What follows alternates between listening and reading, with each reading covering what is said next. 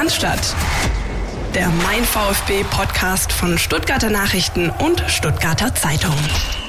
Ein herzliches Willkommen an alle Freunde des gepflegten Unentschiedens. Wir haben das vergangene Spiel beim FC Schalke 04 auszudiskutieren und ganz viele weitere Themen für euch.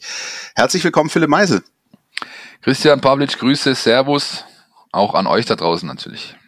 Ja, ähm, wir blicken natürlich, ähm, wie schon gesagt, zurück auf dieses Spiel. Ich glaube, das ist so eines dieser Bundesliga-Partien gewesen, wo man noch wirklich ein paar Tage hinterher drüber nachdenkt, so, boah, hättest du da, könntest du nicht. Auf der anderen Seite, äh, wer sich an die äh, Szene kurz vor Schluss mit äh, Wataru Endo und Gregor Kobel erinnert, weiß auch, wie das ähm, sonst gerne mal gelaufen ist früher ähm, äh, beim VfB Stuttgart. Das alles versuchen wir einzuordnen, vor allem auch taktisch, ähm, haben natürlich die Updates aus der Trainingswoche. Da tut sich doch auch weiterhin was unten in der Mercedesstraße. NLZ Newsflash, ja, haben wir schon fast letzte Woche angedeutet, Philipp, ne, dass es da ähm, eben auch zu Folgen des Lockdowns kommen wird und da erstmal äh, Schluss sein wird. Aber auch das ordnen wir für euch ein und blicken dann natürlich voraus auf das Heimspiel des VfB Stuttgart vor der gefühlt 387. Länderspielpause im äh, Spät-, Sommer- und Herbst 2020 gegen Eintracht Frankfurt. Wunderbares Programm, würde ich mal sagen. Definitiv. Lass uns einfach loslegen. Ja, ähm, die erste Frage geht natürlich äh, wie immer an dich, äh, Philipp. Hast du das Spiel sehen können am Freitag und wenn ja, wie ist dein Eindruck gewesen? Tatsächlich äh, in voller Länge und mein Eindruck war, ja, ich weiß nicht, also es ist ein, ein Unentschieden der, sage ich mal, unterhaltsameren Sorte. Ja. Äh, äh das kann man, glaube ich, festhalten. Ich denke, es war unterm Strich auch verdient äh, für beide Seiten, weil, weil beide hatten ihre Phasen. Äh, der VfB dann in der zweiten Halbzeit bärenstark, meines Erachtens. Er hat da, da groß aufgespielt.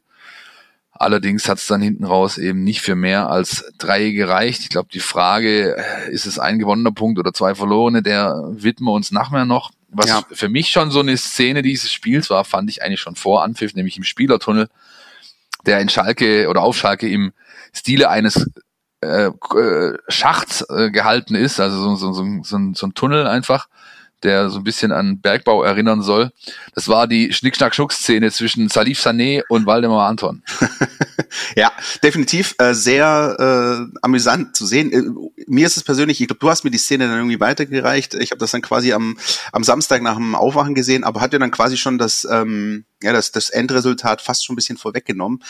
Ich habe das Spiel natürlich auch gesehen. Ich war ja am Dien im Dienst am, am Freitagabend und ähm, im Gegensatz zu diesem Köln-Spiel, also ich habe das immer versucht, mal ein bisschen so zu vergleichen, weil es ja beides dann am Ende unentschieden waren gegen Vereine, die äh, miserabel in die Saison gestartet sind und ähm, im, im Vergleich zu diesem Köln-Spiel war es bei mir so, dass ich äh, vor allem in der Pause extrem angenervt war. Ob dieses Resultats, Zwischenresultats, also des 1-0 Rückstands des VfB und der Tatsache, dass du schon wirklich so ein bisschen so dieses hattest, oh komm, nee, jetzt, jetzt bist du jetzt nicht der Depp, äh, der gegen Schalke verliert. Und einfach, weil das so unglücklich gelaufen ist, ähm, wir, wir reden auch natürlich über die eine oder andere äh, Handspielsituation. Wir reden auch, es wurde auch mal kurzzeitig von VfB-Seite das Foulspiel von, von Kempf diskutiert, was aber für mich unstrittig war. Das ist für mich äh, ein klares Foul und gelb gewesen, auch wenn er da den, den Ball berührt und in dem Sinne auch unnötig. Und dann halt eben das, worüber wir gesprochen haben in der vergangenen Woche, also Obacht bei Standards, dann klingelt es natürlich nach so, nach so einer Freistoßflanke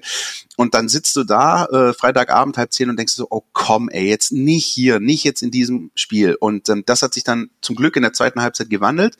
Ähm, nach dem Elfmeter, den es für den VfB gab und den, ja, wie gewohnt, sage ich mal, blind und todsicher verwandelten äh, Elfmeter von Nicolas Gonzalez und danach ist es so gewesen, wie du gesagt hast. Ne? Danach hast du das, das Gefühl gehabt, der VfB ist hier am Drücker, beziehungsweise ich hatte sogar eher weniger, also ich hatte das Gefühl eher weniger auf VfB-Seite, sondern ich hatte wirklich, du hast gemerkt, dass Schalke einfach extrem angenockt war in, in der Phase nach dem 1-1.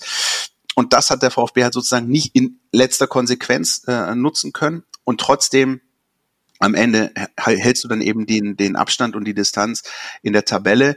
Ähm, und ich muss sagen, dass sozusagen so, so angepisst, jetzt ist mir kein besseres Wort eingefallen, es tut mir, also herzliche Grüße an alles, tut mir leid, aber so wirklich ange so, so angenervt, wie ich war zur Halbzeit, hm, so optimistisch war ich nach dem Spiel mit Blick auf das große Ganze, weil ich wirklich ähm, mal ab vom VfB Ich weiß natürlich, dass es passieren wird, aber mein erster Eindruck war, ey, ich weiß nicht, wie äh, Schalke 04 in dieser Saison irgendwie ein Bundesligaspiel gewinnen soll. Nach, also selbst wenn das nicht reicht. Ich glaube, am kommenden Wochenende direktes Duell Schalke-Mainz, wenn ich richtig bin. Ja, das wird eine ähm, Sternstunde der äh, Bundesliga-Historie ja, werden, dieses ja. Spiel, ja. Zum Glück äh, spielt parallel der VfB, aber, aber das ist, ähm, äh, das gibt dem, das gibt dir als jemand, der den VfB begleitet und jemand auch, ähm, sicher auch bei euch da draußen, das mit dem VfB hält halt ein gutes Gefühl, dass der VfB wirklich gegen diese Mannschaften nicht nur mithält, sondern sie auch dominiert. Und das ist schon mal wichtig.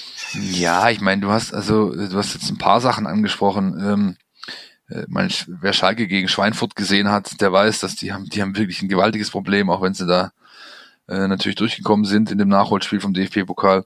Ähm, und die, die, die Szene zum, die zum äh, 1-0 führt, da muss man schon, finde ich, drüber diskutieren. Ja, also zum einen war es ein Foul von von Kempf, äh, was mich am meisten an der Situation allerdings stört. Ähm, A, Kempf äh, es ist dahingehend unnötig, dass er halt einfach den Spieler vor sich hat, der ist äh, mit dem Rücken zum Tor, da muss ich nicht so, muss ich nicht so in den Zweikampf gehen. Exakt, genau. Und das, was mich aber viel mehr stört, ist nachher das Matchup im, ähm, im, äh, im, im Defensivbereich. Du stellst auf den, äh, auf dem zweiten Pfosten Mangala gegen, äh, gegen diesen Malik Chow, der ist ungefähr anderthalb, Kopf, anderthalb Köpfe größer. Mangala ist kein Kopfballspieler. Das ist für mich einfach ein Zuordnungsproblem und dadurch, und, und das ist vor allem ein leicht zu vermeidendes Zuordnungsproblem. Da muss ich eine bessere Absprache treffen, muss ich ein besseres, äh, bessere Zuständigkeiten verteilen. Dieses Tor, äh, zumal die Flanke auch noch ungefähr gefühlt äh, vier Jahre in der Luft war, das darfst du einfach nicht kassieren.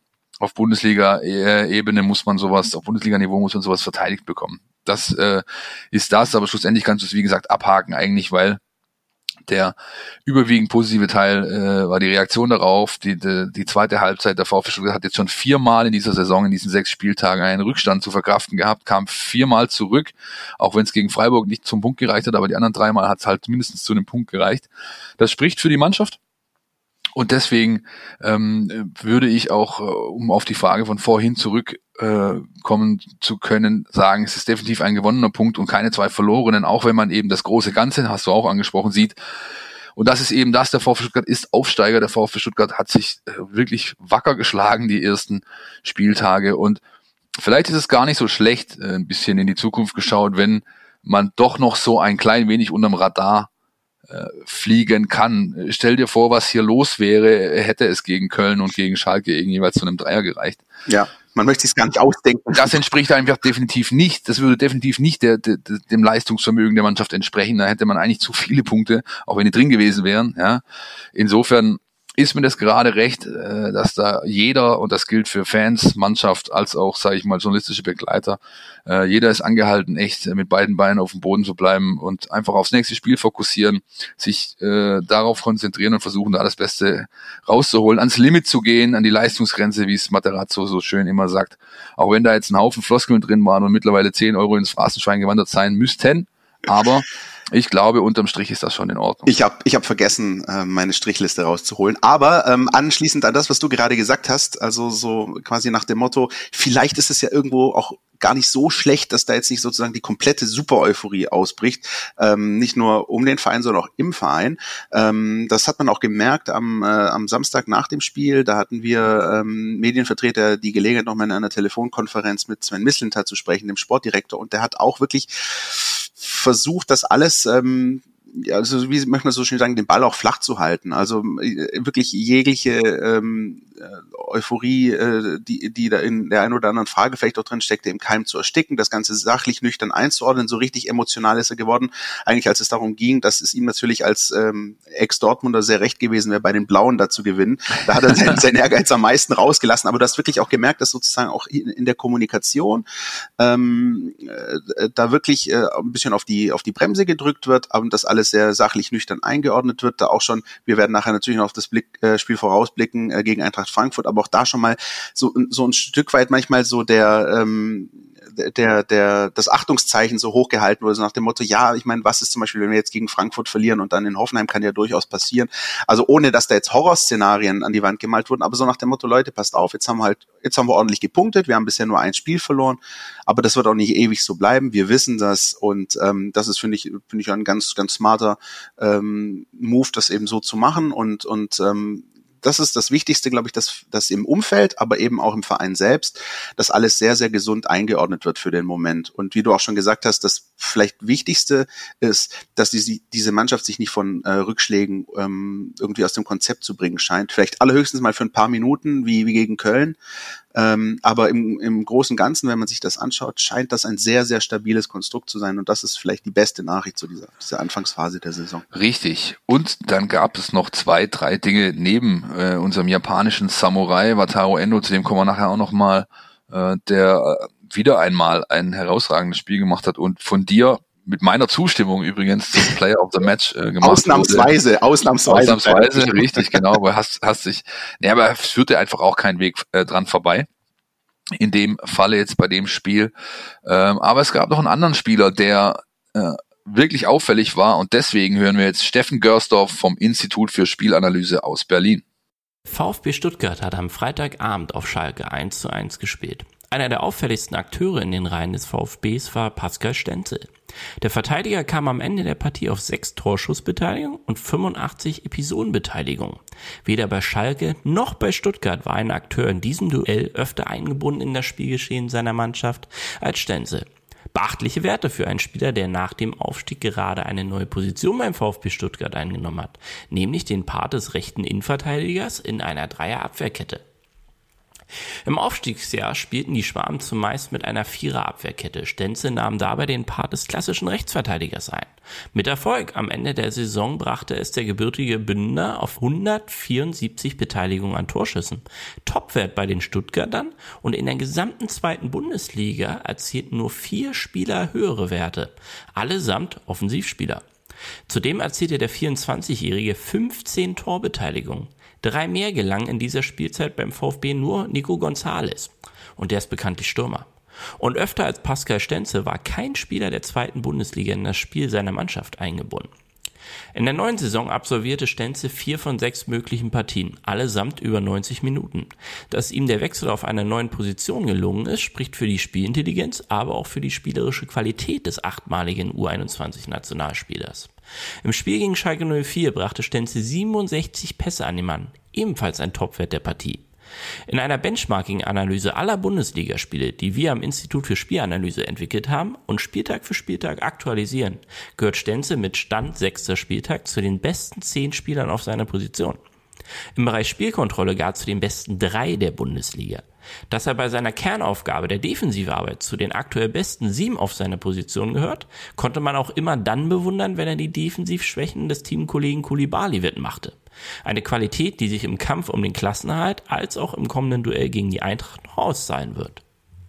Wieder einmal finde ich äh, höchst interessant. Es ist ja so, dass Pascal Stenzel bei vielen so ein bisschen unterm Radar fliegt, aber auch äh, oder sogar noch drastischer ausgedrückt nicht so gut wegkommt. Äh, ich erinnere da an äh, Forenbeiträge, die es gibt von wegen Quer Pascal Stenzel und so weiter. Ja, also der hat, der ist nicht bei allen gut gelitten. Äh, Görsdorf arbeitet es super auf ähm, in dem in dem Fall und zeigt wieder einmal, dass ich äh, da, glaube ich, mein Fanherz nicht umsonst so ein bisschen verloren habe an diesen Kerl. Man könnte auch, äh, um bei schlechten Wort Spielen wieder anzuknüpfen von der letzten Folge, sagen, Kalle drückt dem Spiel seinen Stenzel auf. Der Zettel ist jetzt raus. So, das muss, das so geht das nicht weiter. aber, der, aber der ist stark, ja. Ich, äh, ich ziehe den Hut. Marco Arnautovic würde sagen Shampoo. Shampoo, richtig, genau. Ja. Nein, also ist auf jeden Fall, äh, der VfB kann einfach froh sein, so einen grundsoliden Bundesligaspieler in seinem Kader zu haben. Ja, man braucht es jetzt auch nicht überhöhen. Aber äh, Kalle, wie ihn äh, die Mannschaft ruft, Pascal, der macht einfach einen grundsoliden Job und ich finde das einfach mal erwähnenswert und in dem Fall habe ich jetzt Steffen rausarbeiten lassen, was da wirklich so genau los war rund um den rechten Innenverteidiger in der Dreierkette. Wenn ihr mehr solcher Zahlen, Daten, Fakten zum ganzen Bundesligaspieltag, also zu allen neuen Spielen hören wollt, dann hört den Read the Game Podcast äh, von Steffen Görster, von Hannes Kuhlok vom Institut für Spielanalyse. Die machen das richtig gut. Mir macht das jeden äh, Wochenstart Spaß, da nochmal reinzuhören. Das für mich mittlerweile hat das so diese klassische ähm, Sonntagmorgen DSF Sport 1 Spieltagszusammenfassung abgelöst. Da schlafe ich lieber oder mache noch schönere Sachen und höre mir dann lieber diesen Podcast an. Der reicht mir so eigentlich, um die Bundesliga, den Bundesliga-Spieltag so zusammenzufassen. Ähm, ich möchte da gar nicht weiter nachhaken, was du da sonst Sonntagvormittags machst. Vielleicht irgendwie äh, dich um deinen äh, Vorgarten kümmern. Aber ähm, äh, zwei Punkte noch an der Stelle. Äh, Punkt eins, ähm, äh, Kalle finde ich ein überragender äh, Spitzname. Ja, das ist super. Das ist richtig gut. Und Punkt zwei ist, ich finde das immer gut, dass das sozusagen jetzt auch zahlentechnisch untermauert wird, weil ähm, ich finde immer, man, man hat ja so ein Gefühl auch, dass man dann erstmal nicht mit Zahlen untermauert kriegt. Und bei Pascal Stenzel ist es zum Beispiel so, dass ich auch finde, dass im Vergleich zur vergangenen Zweitligasaison er einfach noch mehr ja, komm, dem Spiel seinen ne, aufdrückt. Äh, ich ich wiederhole es jetzt nicht, aber es passt einfach. Also ich finde, du, du, ich finde einfach, er, er ist einfach noch sichtbarer und das zeigt sich nicht nur in dem einen oder anderen Abschluss, also er hat ja jetzt auch auf Schalke auch einen, einen gefährlichen Schuss losgelassen in der ja. ersten Halbzeit, sondern es ist halt wirklich so, dass ähm, äh, ja, dass da auch selbst bei bei den Daten, die wir von Pascal Stenzel kriegen, auch selbst da eine Entwicklung zu sehen ist und das ist, glaube ich, das, was ähm, Sven Mislintat wahrscheinlich am meisten freuen wird. Das ist richtig. Ich meine, das ist für 1,3 Millionen Stil irgendwo. Ja, wenn du so einen Spieler ähm, unter Vertrag nehmen kannst für eine solche in diesen Zeiten ja wirklich geringe Summe. Ja. Nun denn, äh, vielleicht noch kurz zu Kalle. Wenn ich immer an wen ich immer denken muss, ist Kalle Schwensen äh, übrigens, äh, wenn ich den Namen Kalle höre. Äh, wer denn googeln möchte, Rotlichtgröße aus Hamburg, der unter anderem als Vater der Re Reunion von Tic-Tac-Toe gilt und auch mal kurzzeitig als ihr Manager wohl fungiert hat. Großartige Vita, zieht euch das rein. Kalle Schwensen, Wikipedia, wird auf jeden Fall Spaß machen und zum Schmunzeln die, anregen. Die, die, entscheidende Frage ist, war das zu, zu der Zeit der historischen Pressekonferenz? Äh, ich meine, ja. ja. Ich meine, ja. Ich meine, so, so rum. Ja. Aber es ist, ist auch schon wieder durch. Ist ja auch egal. Wir schweifen ab, Christian. Lass uns doch lieber auf die Trainingswoche blicken Unbedingt. beim VfB Stuttgart. Und äh, da hast du äh, auf unserem äh, schlauen Zettel ähm, die magische Formel stehen 27 plus 3. Ich weiß, dass das 30 ergibt, so, so viel kann ich noch äh, aus meinem Mathe-Grundkurs äh, rekonstruieren, aber was ähm, ist das sozusagen, was hat das für eine Bedeutung auf, auf die Trainingswoche des VfB Stuttgart? Na, dass die Hütte relativ voll ist. Also in der Umzug Umzugskabine wird's eng mittlerweile. Mhm. Ja, also die haben alle Mann auf dem Platz, außer Dinos Mavropanos, der durch seine ähm, Meniskusgeschichte draus ist und Maxim Avuja, wo einfach auch noch kein Horizont da ist, wann der mal wieder zur Mannschaft stoßen kann durch seinen Achillessehnenriss. Alle anderen sind zumindest vollumfänglich im Training. Es wird nicht für alle reichen ähm, am, am, am, am Freitag gegen Frankfurt. Ich denke da beispielsweise an Clinton Moller, der erste Schritte macht. Auch bei Erik Tommy muss man noch abwarten. Aber sie trainieren eben alle und das ist schon mal ein gutes Zeichen. Denn es fördert einfach die, die, die, den Konkurrenzkampf. Wer selbst mal Fußball gespielt hat, der weiß ganz genau, wenn, wenn äh, es ein bisschen enger zugeht auf dem Platz, viele da sind, dann heißt es eben auch, dass etabliertere schon gucken müssen, ihren Platz auch so zu, zu halten. Es wird die Trainingsqualität fördern. Das ist einfach ganz, ganz, ganz, ganz logische Konsequenz dessen. Und äh, bringt uns auch, wir haben letzte Woche drüber gesprochen, zu, ähm, zu der Qual der Wahl für Rino Materazzo, den Trainer. Ähm, Luxusproblem hin, äh, schwierige Entscheidung her. Er kann 20 Leute auf den Spielberichtsbogen schreiben, jeden Samstag oder bei jedem Spieltag. Und das wird bald jetzt einfach wirklich zu einigen Härtefallentscheidungen führen. Man kann natürlich, da, es gibt immer zwei Seiten einer Medaille. Es gibt Leute, die sich für die eine und Leute, die sich für die andere, ähm, sag ich mal, Argumentationslinie entscheiden können in solchen Situationen. Ich für meinen Teil halte es in der momentanen Situation, in der der VfB Stuttgart ist, doch für positiv, zumal es eben ganz viele Spieler sind, die, sag ich gerade mal, in dieser Schwellensituation zwischen äh, Talent und etabliertem, sag ich mal, erwachsenen Fußballer stehen. Insofern glaube ich, dass es äh, gerade schon eine, eine Vorteilssituation ist für den VfB, selbst so eine Kaderstärke auf dem Platz zu haben und damit äh, arbeiten zu können. Und wir wissen ja auch selber, das bringt uns eigentlich zum nächsten Punkt hier auf unserer Liste. Die Länderspielpause steht an. Damit jede Menge Abstellungen, Pflichtabstellungen äh, und das in einer weltweiten Pandemie und das unter dem Gesichtspunkt, dass bei der letzten Länderspielpause, glaube ich, da kam keiner äh, ohne Wehwehchen zurück, ja, mit Prellungen und Knie und dies und jenes. Also das wird sich relativ schnell wieder relativieren. Ich finde, äh, die spannendere Frage ist tatsächlich, ähm, wer nachher wohin geschickt wird. Ein Nico González beispielsweise muss über den Teich, äh, hat Länderspiele in Argentinien, für die er nominiert ist.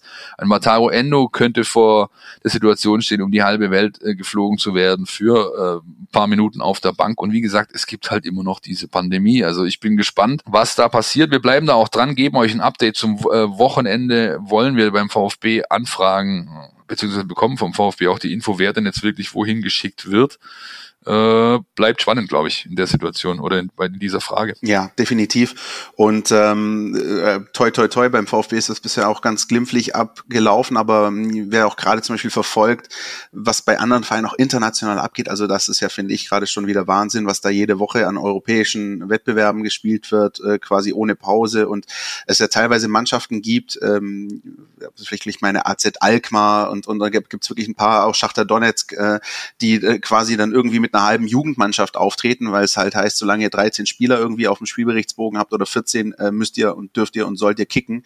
Ähm, ja. Das sind das sind echt teilweise völlig skurrile Dinge, die die da passieren. Die sind ähm, sozusagen, wie gesagt, wenn man ein bisschen über den Tellerrand hinausschaut, ist das schon fast jeder Liga, glaube ich, irgendwo mal passiert. Ähm, hier sind wir da bisher ähm, so kann ich sage ich mal verschont geblieben, was die was die Profimannschaft angeht, aber du kannst es halt nicht you can't take it for granted, würde man würde der Amerikaner Nein, sagen. Also und das ist halt echt schwierig, gerade wie du es angesprochen hast mit mit Nicolas Gonzalez, der ja da auch wirklich ähm, ja absolut äh, dem entgegenfiebert. Ja, der ist übrigens einer meiner Lieblingsbegriffe, die Eliminatoria Sudamericana, also die südamerikanische WM-Quali. Ist doch klar, dass der das spielen will und dass der, wenn er fit ist, da dabei ist. Ähm, wir wissen auch, mit was für einem Herzblut ähm, man da in, in Südamerika dabei ist. Ähm, deswegen gehe ich zum Beispiel gerade aus, dass bei, bei Gonzales ähm, dass er auf jeden Fall auch äh, sozusagen die, die Möglichkeit bekommt, da zu kicken. Aber die Frage ist, das hast du gerade gesagt, was passiert? Das wissen wir nicht, das können wir auch nicht äh, irgendwie vorhersehen. Es bleibt halt zu hoffen, dass es irgendwie gut geht. Aber so generell, ähm, wenn, wenn ich nach meinem Eindruck gefragt wird, ist das alles auf sehr, sehr dünnem Eis. Und das meine ich nicht in Bezug auf den VfB, sondern generell auf das, was sich gerade so im Profifußball tut. Es soll hier aber nicht Thema sein, aber ich wollte es trotzdem. Doch, du, du musst es, finde ich, zum Thema machen, Christian. Denn ja. das ist, das ist der Punkt. Lass doch mal vom VfB weggehen. Also wir haben hier einfach eine Lex Fußball, ähm, ja. die, die ganz offen zutage tritt und zwar nicht nur in Deutschland, sondern überall. Und wenn du halt, das sind ist Brot und Spiele, das ist das alte Prinzip, ja, du kannst, nimm den Leuten halt nicht das auch noch, damit sie wenigstens ein bisschen abge, äh, abgelenkt werden können. Ich finde es trotzdem fragwürdig, wenn jetzt hier zum Beispiel aus, äh, aus Deutschland schon die Meldungen kommen, dass PCR-Tests knapp werden. Ja, da erinnere ich doch gern mal an die, an die Aussagen von Liga-Boss, DFL-Boss Christian Seifert von vor ein paar Wochen, der gesagt hat, wenn wir eben mit unseren 0,4 Prozent an äh, Testkapazität, die wir anscheinend belegen durch die äh, Bundesliga, wenn wir dadurch, ähm, sag ich mal, mit dazu beitragen, dass es Engpässe gibt, dann ändern wir das sofort und ändern sofort heißt Spielbetrieb einstellen. Und da bin ich mal gespannt, ob sich die nächsten Tage da wirklich jemand dran erinnert. Denn äh, so wie es momentan aussieht, äh, läuft es wirklich auf eine Situation raus, die sehr, sehr eng werden könnte. Noch enger als die Nummer äh, in den USA gerade drüben zwischen unserer orangenen Freund äh, Donald Trump und, und, und dem Herrn Biden, die sich da um das Präsidentenamt betteln. Also ich finde, das kann, muss vielleicht sogar ähm, zum Thema gemacht werden in den nächsten drei bis vier Wochen, wenn sich die Entwicklung nicht weiter entspannt, diese gesamtpandemische Lage äh, oder zumindest ein Trend absehbar ist, äh, dass es besser wird, dann muss man, finde ich, und zwar sehr laut die Frage stellen danach, ist es wirklich noch gerechtfertigt, dass die Bundesliga oder generell Profiligen in Europa ihren Spielbetrieb aufrechthalten? Punkt. Punkt. Ich habe den Zettel vor mir liegen, aber diesmal nicht, weil ich irgendeine Phrase von dir notieren will, sondern um das zu unterschreiben, was du gerade gesagt hast. Ja, das ist, ähm, finde ich, äh, absolut, absolut äh, mit heißer Nadel gestrickt und ähm, wir werden das natürlich ähm, begleiten und ich denke, das ist ja auch etwas, das euch alles nicht verborgen bleibt, was da so alles passiert. Auch Stichwort, ich darf gar nicht dran denken, nicht nur Champions League, Europa League, auch jetzt Länderspiele, da reiste von der Türkei nach Schweden zurück nach Deutschland, also es ist ja Wahnsinn. So ähm, und mit heißer Nadel gestrickt, Christian. Ist eine Überleitung. Das ist eine Überleitung. Ah, die hat uns, heute Morgen hat uns nämlich nicht nur der Einspieler von Steffen Görster vom Institut für Spielanalyse erreicht, sondern auch ein 18-seitiges PDF mit Daten zu Wataru Endo. Ähm, die gibt's demnächst, beziehungsweise wenn ihr die Folge hört, gibt's die schon bei uns auf unserem Instagram-Kanal. Äh, der Kollege Marco Schumacher, den ich heute gerne in der Sendung gehabt hätte, ist deswegen nicht zu Gast, weil er sich gerade drum kümmert, ein großes Porträt über den japanischen Bodyguard vom VfB Stuttgart zu schreiben. Und wir haben in unserer Mein VfB App, da könnt ihr reinschauen, gibt's die Umfrage, die besten VfB Sechser überhaupt. Wir haben, also als Redaktion haben wir eine Vorauswahl getroffen, sind zehn ehemalige, beziehungsweise mit Endo ein aktueller äh, Spieler dort auf der Liste. Ihr könnt abstimmen bis Freitag 12 Uhr. Da sind so Leute drauf wie ein mexikanischer Dirigent Pavel Pardo oder ein brasilianischer Weltmeister Carlos Dunga oder glaube Christian, da verrate ich nicht zu viel, dein persönlicher Lieblingsspieler, ein kroatischer Leitwolf. Definitiv. Also ähm, die Liste ist echt ähm, ja illuster, möchte man sagen. Und ähm, genau, die, ähm, glaube ich, ist auch für euch ganz interessant, das mal sich nochmal anzuschauen, die Liste zu sehen und dann eine Entscheidung zu treffen. Ich, ja, Philipp, das hast du gerade schon angedeutet, ich habe meine Wahl getroffen, auch wenn sie knapp war. Ähm, ich ähm, allein diese Geschichten auch an Pavel Pardo zurückzudenken und so, das war ja auch äh, ein sensationeller Stratege damals ähm, im VfB-Trikot. Aber ja, äh, Kollege Soldo, äh, der Leitwolf, äh, wie er dann auch genannt wurde bei seiner äh, spektakulären Abschiedschoreografie in der Cannstatter Kurve. Ähm, der ist natürlich äh, bei mir die Nummer eins. Aber ähm, ich glaube, die Abstimmung könnte durchaus knapp werden. Also macht da mit, das ist ähm, echt so eine, ja, so ein cooles Gimme auch so zwischendrin, äh, zwischen den beiden Spielen, so in diesem kalten, dunklen November, sich da auch ein bisschen immer mal wieder ein bisschen an die schönen äh, Zeiten zu erinnern, als der VfB auch noch Titel gefeiert hat ähm, und Co.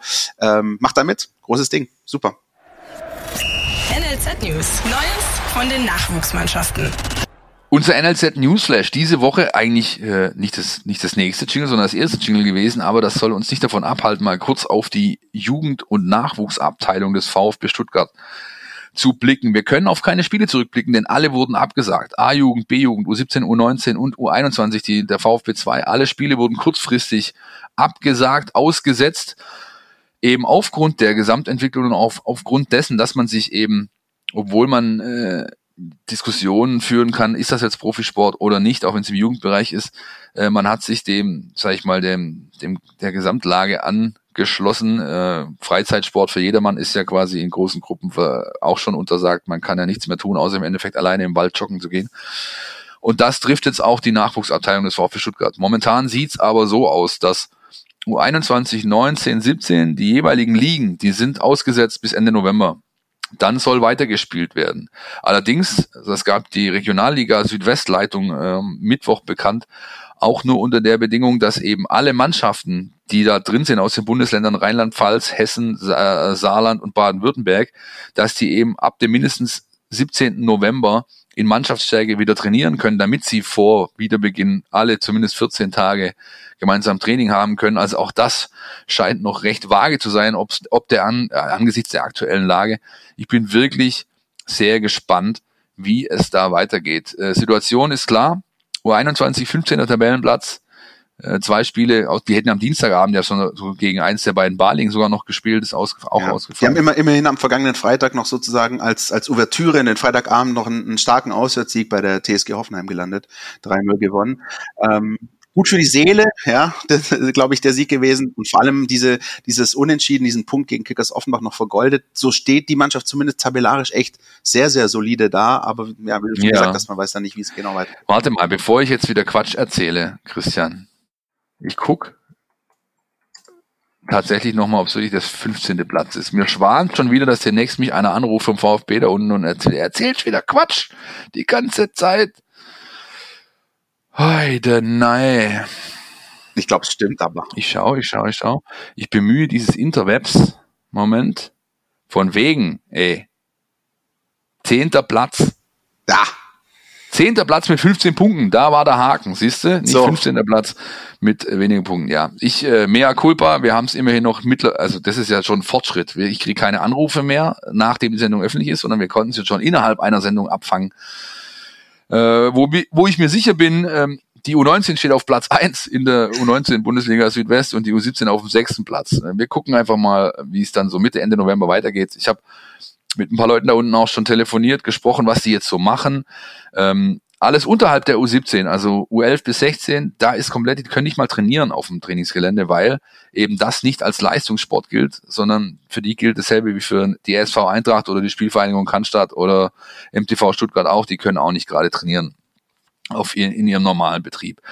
Und alle anderen, die dürfen sich wohl unten treffen, dürfen da auch ganz normal auf dem Platz arbeiten. Für die Mannschaften drunter sieht es dann so aus, dass wie schon im ersten Lockdown äh, Anfang des Jahres die Trainer äh, deren Kreativität gefragt ist. Da ging es damals mit YouTube-Challenges und sonstigen Wettbewerben und hier Video und da ein bisschen einfach versuchen, die Laune und äh, den, sag ich mal, die ähm, ja, den sportlichen äh, Ansatz irgendwie hochzuhalten. Das gleiche kommt jetzt wieder auf Sie zu. Mein Kollege Gregor Preis, unser Kollege Gregor Preis, hat mit Thomas Krücken gesprochen, was denn dieser Teil-Lockdown für das NLZ bedeutet. Den Artikel findet ihr auf stuttgarter Zeitung.de, stuttgarter Nachrichten.de oder in unserer Mein VfB App.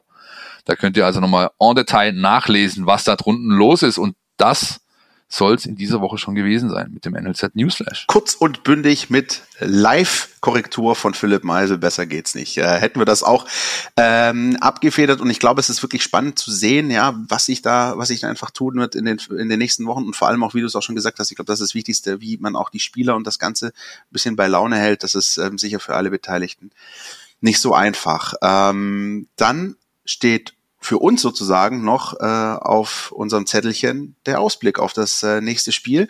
Wenn es also äh, nach vorne geht gegen Eintracht Frankfurt, für mich ja, ich glaube, da sind wir uns einig, Philipp, so mit einer der ja, also Stuttgart gegen Frankfurt ist für mich so eines der Lieblingsduelle in der Bundesliga. So auch wegen der ganzen Tradition und allem drum dran, dass es immer eigentlich volle Hütte, diesmal natürlich leider nicht, aber Frankfurt ist immer so, gehört immer zu den Spielen, auf die ich mich eigentlich besonders freue, wenn ich mir auf den Spiel dann anschaue. Absolut. Absolut. Ich kann nicht mehr zählen, wie viele Erinnerungen ich habe, vor allem an Auswärtsspiele in Frankfurt, aber auch an Heimspiele in Stuttgart. Die waren immer unterhaltsam, ja. sie waren immer torreich oder meist torreich. Ähm, in Frankfurt, ich keine Ahnung, wie viel, wie viel unfassbar geile Ausfahrten ich da schon hatte dahin. Ja, äh, auch schon ganz früher mit meinem Papa und seinen Kumpels noch, also wo ich wirklich noch ein Steppke war, durch den, äh, durch den Stadtwald da flitzen müssen, teilweise auch. Ja, aber ähm, es war immer lustig, äh, immer unterhaltsam, immer torreich, hat immer ein Spektakel. Und für mich gilt ganz ehrlich, es gibt ja viele, die sagen, die Bundesliga ist für mich nur halb so viel wert oder eine Saison ist nicht nur halb so viel wert, wenn das Derby fehlt, also das Spiel gegen KSC. Das trifft bei mich auch, äh, bei mich, das trifft bei mich ähm, trifft mich bei, ähm, das trifft bei mir auf das Spiel gegen die SG Eintracht äh, zu. Ich, ich, das ist für mich zwingend, muss diese Partie sein äh, in der Saison und zwar zweimal, sonst ist die Saison nur halb so geil. Punkt definitiv. Und ähm, Eintracht 2000, überlegt mal an diese Zeiten, ja, mit hey, Uwe Bein, Uwe Bindewald, äh, der, der Weber auf der linken Seite, äh, Anthony Jeboa, äh, JJ Okocha, mein, mein, das waren Spiele, das waren Fußball auch, ja.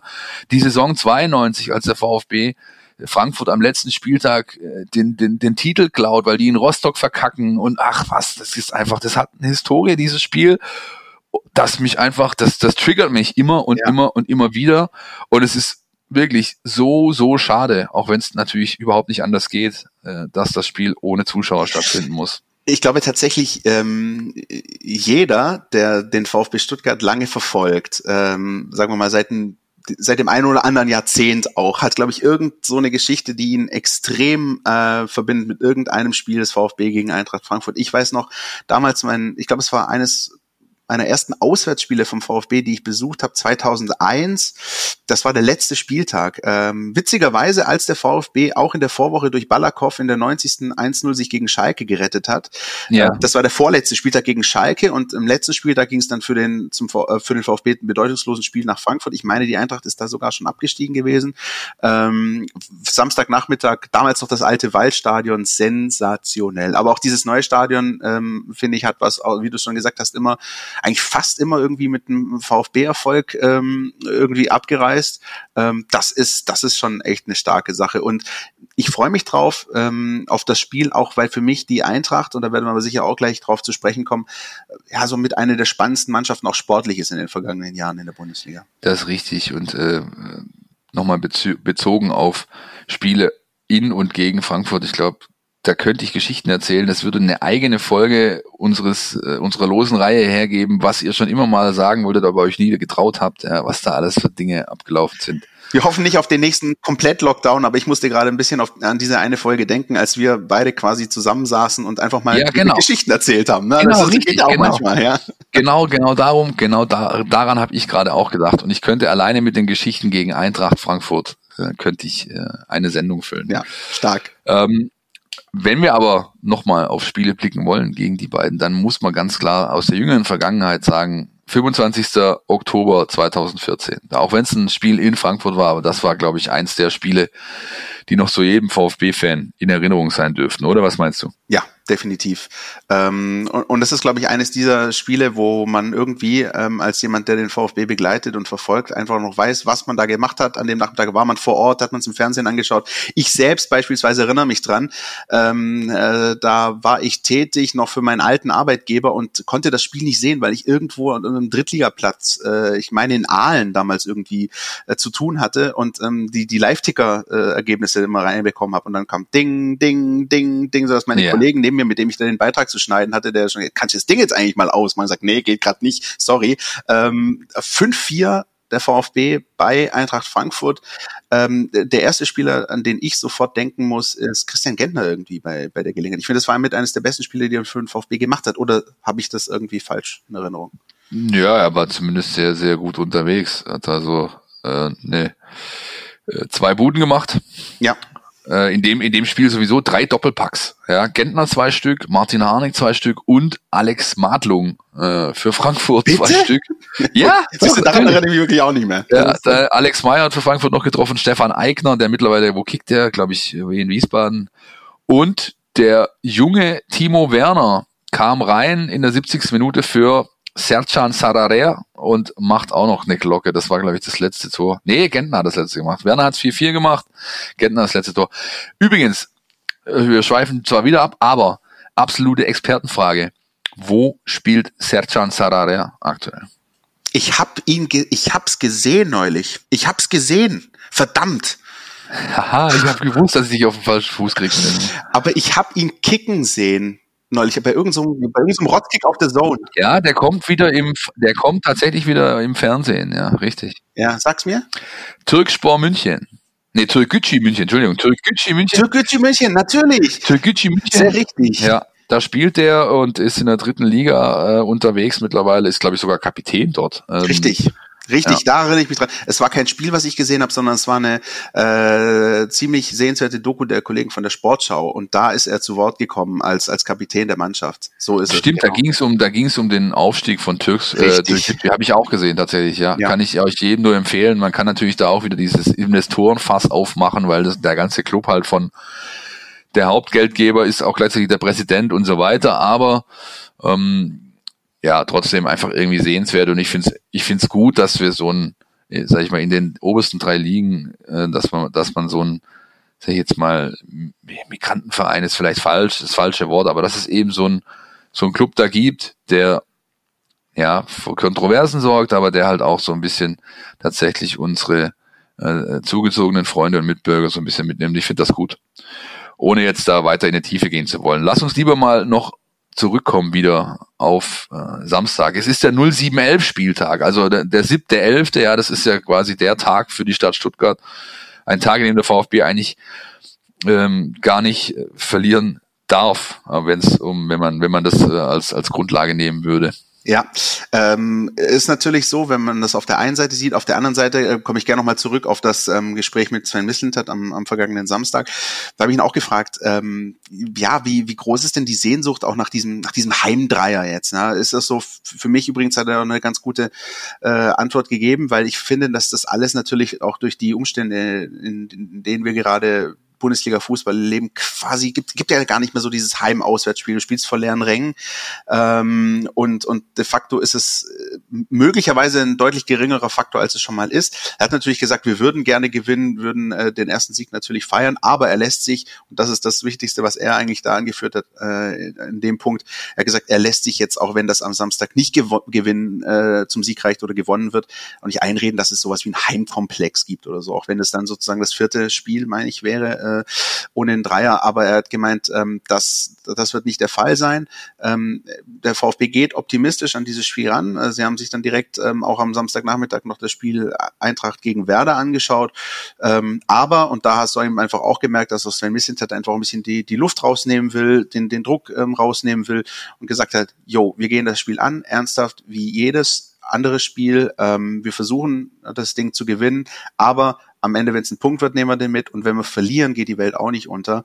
Ähm, also das ist auch da eine sehr nüchterne Herangehensweise, zumindest in der Kommunikation nach außen und ich bin gespannt, wie sich der VfB auf diesen echt ähm, sehr interessanten Gegner äh, vorbereiten wird, der, der schon viele Gesichter auch in dieser Saison gezeigt hat. Das ist richtig und das, äh, aber trotzdem wäre es mir auch recht, wenn dann mal irgendwann dieses, der VfB ist kein normaler Aufsteiger, Gewäsch irgendwie ähm, nicht mehr zu hören wäre, ob sie jetzt gewinnen oder verlieren, ist mir gar nicht so, ist mir gar nicht so wichtig, aber mh, hm, für mich überhöht das, finde ich, so ein bisschen den, den, den, die Position, in der Club gerade ist. Zuletzt war es Manuel Baum, ja, am, äh, am, am vergangenen Wochenende, der das, der das gesagt hat, für mich ist der VfB kein normaler Aufsteiger.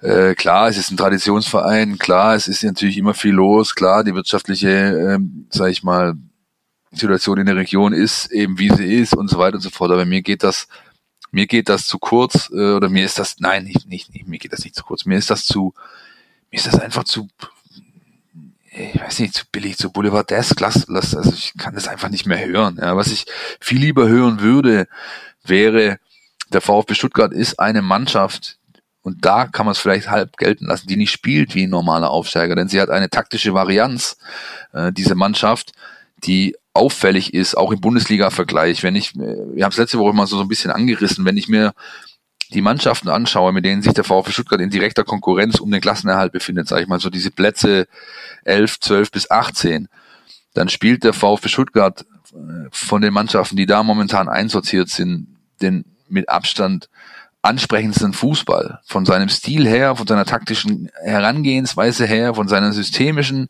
ja, die haben jetzt irgendwie gegen Schalke, haben die drei oder viermal geswitcht während dem Spiel. Äh, auch das musste der Kollege Baum nachher zugeben, äh, der, der wurde ja quasi ausgecoacht. Die wussten gar nicht mehr, wie sie reagieren sollten auf das, was sie da gesehen haben, weil der VfB eben so variabel sich aufgestellt hat und im Endeffekt mit einer verkappten Viererkette angetreten ist, die gar keine war und, und, und.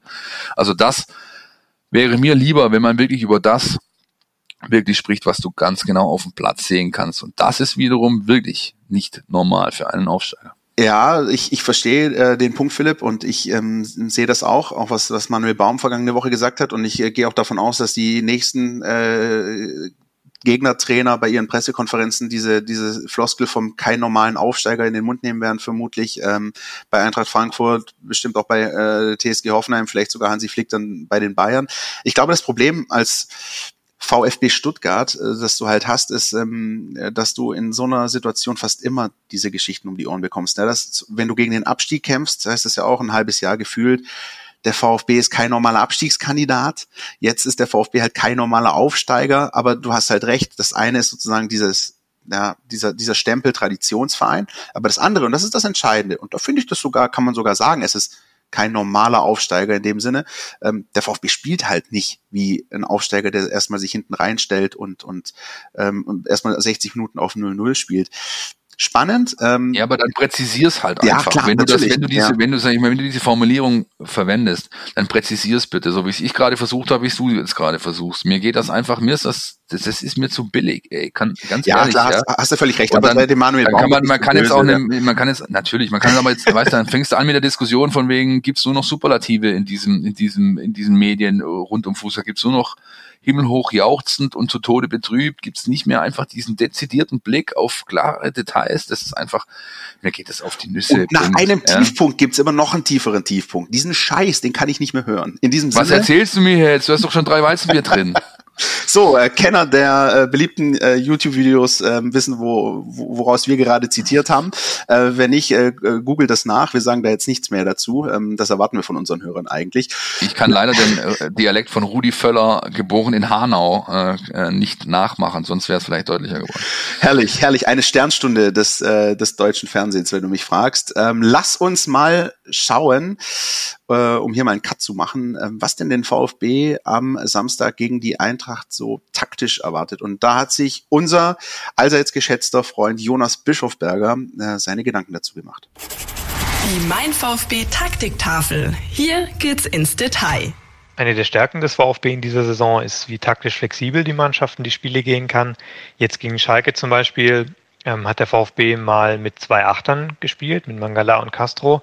Sonst waren es oft zwei Zehner vor, vor dieser Doppelsechs äh, oder dieser ähm, Sechser-Achter-Konstellation mit Mangala und Endo. Ähm, und nach so einer Umstellung sind dann eben direkt die Passwege anders. Äh, gegen Schalkes Fünferkette war es zum Beispiel gut, dass die, dass die Achter dann auch nach außen ausgewichen sind und auf dem Flügel Überzahl hergestellt haben gegen dieses ähm, sehr zentrumslastige Mittelfeld, äh, was sich da bei Schalke vor der Fünferkette formiert hat.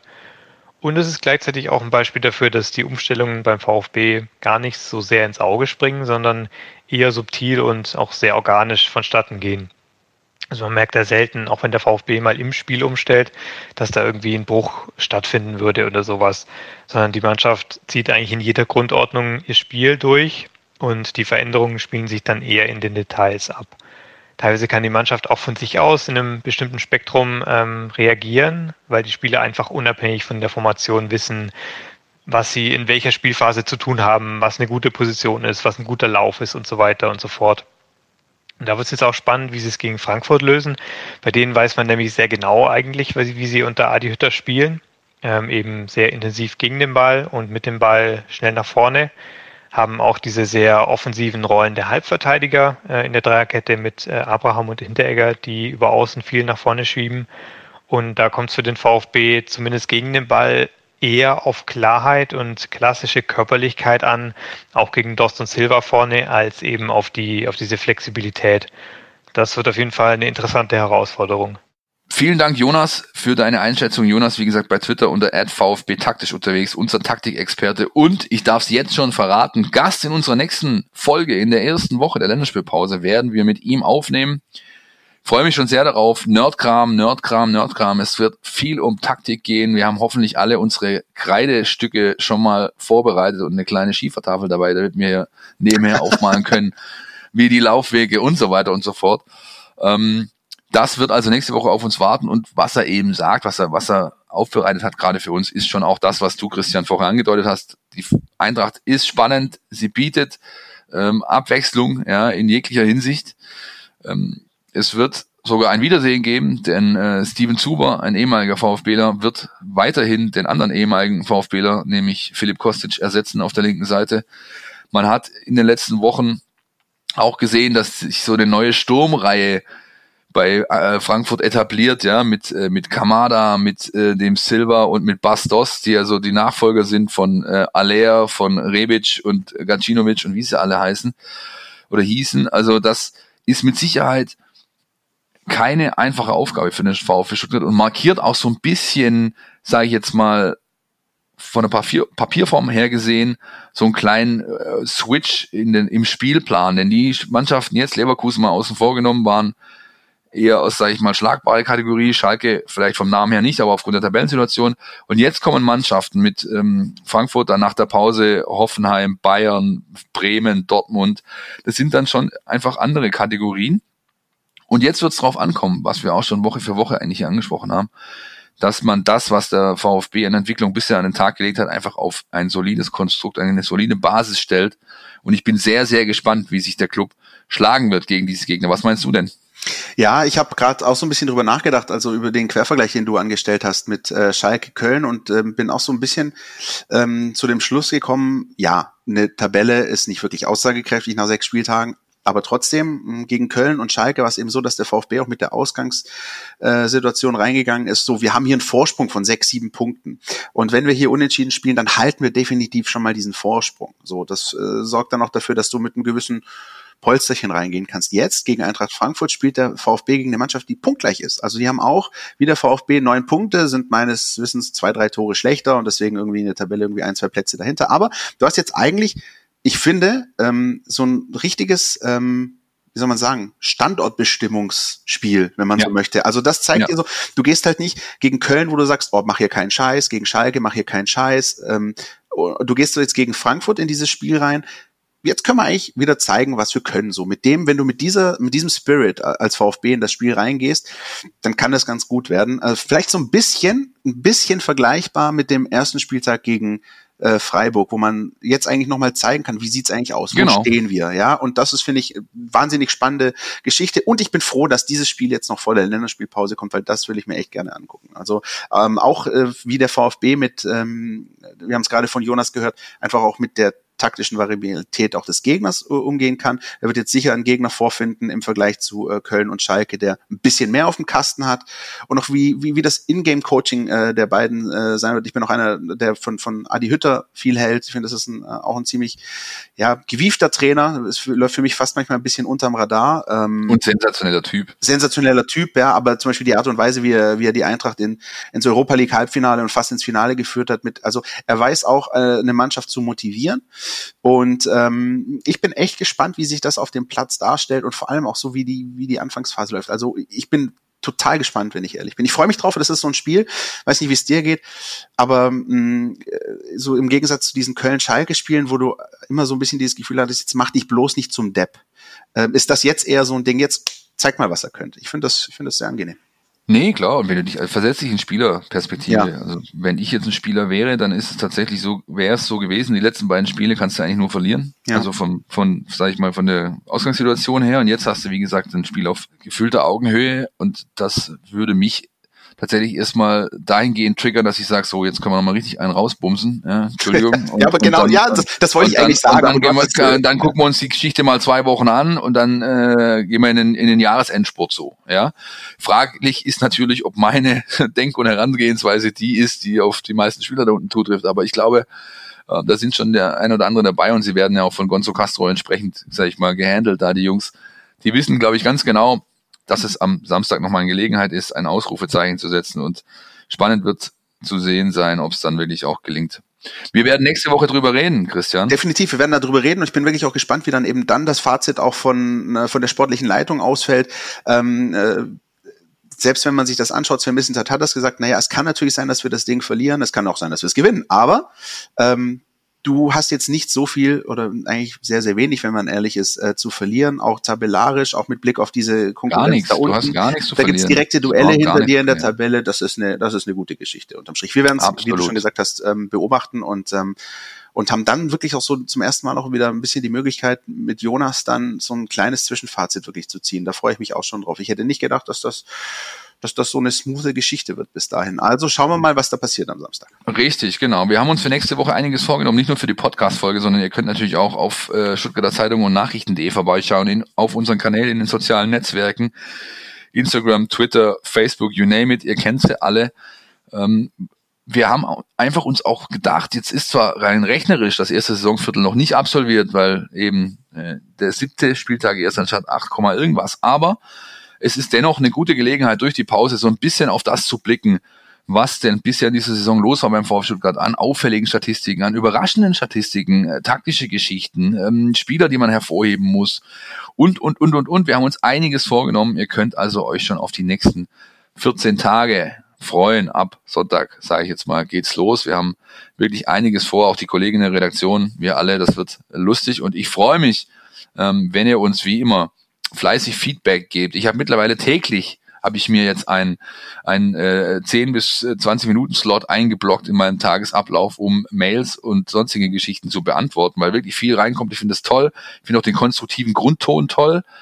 Ähm, das, das freut mich immer, weil nur so macht es dann auch tatsächlich für uns oder für mich Sinn, wirklich da in die Diskussion zu gehen oder überhaupt zu antworten. Und äh, dann bleibt mir eigentlich nur noch abschließend zu äh, sagen, falls ihr uns abonniert habt, schon auf Instagram, auf Facebook, auf Twitter, dann macht das doch auch bitte bei Spotify beispielsweise oder bei Soundcloud. Auch da kann man uns abonnieren. Wir kratzen bei Spotify, Christian, an der 2000 Abo-Marke. Die würde ich schon gern noch knacken jetzt in den nächsten Tagen. Aber die 1893 haben wir geknackt. Die haben wir leider überschritten. Ich hab's komplett jetzt. verpennt. Ich hatte mir echt noch, da ist, äh, ich hatte mir echt noch äh, so äh, zwei, drei Tage davor habe ich es gesehen. Dann dachte ich noch so, mach dir einen Blocker einen Termin, mach dir, mach dir eine Notiz in Termin ähm, äh, und, und denk dran, mach einen Screenshot, poste das Ding und sag so Leute, ihr könnt aufhören, wir können können aufhören, wir haben alles erreicht. Aber es 18, war Sonntagvormittag, Philipp. Ja, ja, ja, ja, da hatte ich, genau richtig, da hatte ich Besseres zu tun. Christian Drosten Voice, da habe ich Besseres zu tun gehabt. Ja. Gut, Christian, lass einen Knopf dran machen. Lass uns einen Knopf dran machen. Schnell, knackig und äh, mit voller Vorfreude auf den kommenden Spieltag beenden wir die Nummer hier heute, oder? So machen wir das und wünschen euch ein äh, schönes, ein angenehmes, herbstliches Wochenende mit hoffentlich Punkten für den VfB Stuttgart und wir hören uns dann in der nächsten Woche mit einem kleinen ersten Fazit auf die ersten dann sieben gespielten Bundesligaspiele. Bis dahin. Podcast statt. Der Mein VfB Podcast von Stuttgarter Nachrichten und Stuttgarter Zeitung.